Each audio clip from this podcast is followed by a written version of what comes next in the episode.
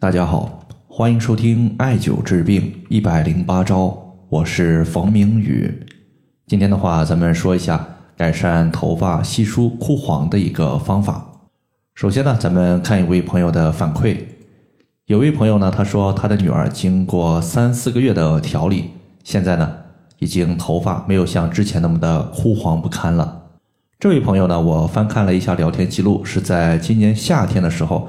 替他女儿咨询过头发枯黄稀疏的一个情况。今天呢，既然看到了这位朋友的反馈，就和大家呢聊一聊头发枯黄的一个情况。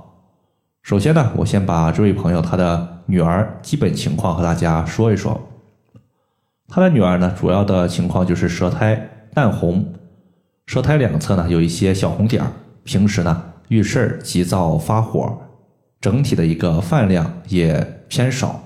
体型呢，相较于同龄人而言较为偏瘦。接下来呢，咱们就这位朋友的一个情况和大家呢具体的分析一下，看看具体是什么原因导致了头发的稀疏发黄，以及相应的调节方法，也和大家讲一讲头发的枯黄且稀疏。首先呢，它说明这位朋友他的气血营养不是特别的充足。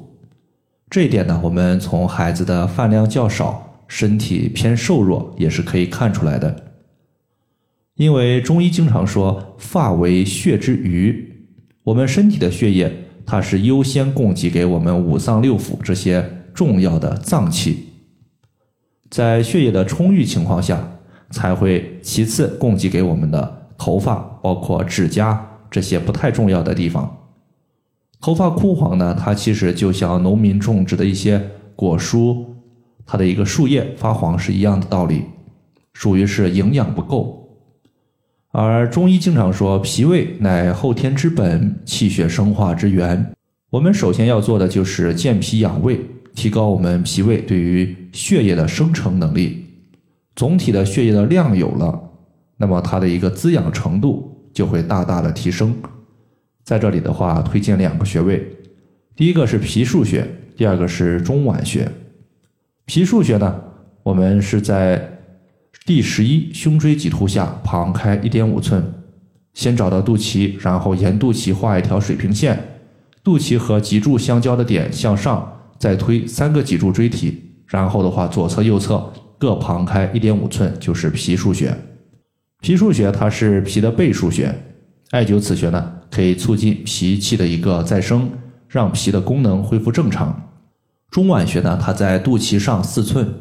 中脘穴它既是我们胃的募穴，同时呢，也是人体八会穴之一的腑会。它可以调节人体六腑的功能，比如说我们的消化脏器，胃、大肠、小肠，艾灸中脘穴呢都是有效果的。当然，中脘穴它最主要的调节还是我们胃的一个功能。艾灸此穴呢。可以让人的胃口大增，促进胃的消化，促进我们食欲的增加。除此之外呢，在上述的一个患者表现情况之中，还有一个比较重要的问题，就是平时的急躁发火。这一点的话，从孩子的一个舌苔两侧的小红点也可以看出来，因为两侧呢，它属于是肝胆所管辖的区域，发红，它属于是肝火旺盛的表现。我们经常说怒则伤肝，所以说呢，在这里我们第二步就是要降肝火，避免易怒的情况发生。因为从五行的角度来讲，肝属木，脾胃属土。如果说肝火过旺，容易导致肝木克脾土的情况出现，从而呢使人的一个吃饭没有胃口。在这里的话，推荐太冲穴。太冲穴是我们足背上的一个穴位，先找到第一和第二脚趾。然后的话，在两个骨头夹角的前方凹陷，就是太冲穴的所在。为什么选择太冲穴呢？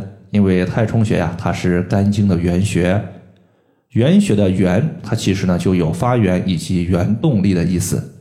艾灸这个穴位呢，可以让我们过度亢盛的肝火予以平息，从而呢达到疏肝解郁、健脾养胃的目的。上述呢是我们的一个艾灸的方法，实际上呢。这位朋友他还用到了一个小的方法，就是晚上睡觉之前足浴泡脚。有朋友可能会疑惑，足浴它和头发好像八竿子都打不着，为什么要用这个方法呢？大家要注意，气血它的属性是阴，也就是我们常说的阴液，而人体呢有十二条正经，其中呢阴经六条，阳经六条，在阴经的之中，足部有三条阴经，那么这三条阴经呢，它都经过人体的脚部，包括足少阴肾经。足太阴脾经以及足厥阴肝经，所以说呢，我们晚上足浴泡脚，它有利于气血的再生，有补血的一个作用。好了，以上的话就是我们今天针对头发枯黄稀疏的情况，它的调节方法就和大家分享这么多。如果大家还有所不明白的，可以关注我的公众账号“冯明宇艾灸”。姓冯的冯，名字的名，下雨的雨。感谢大家的收听，我们下期节目再见。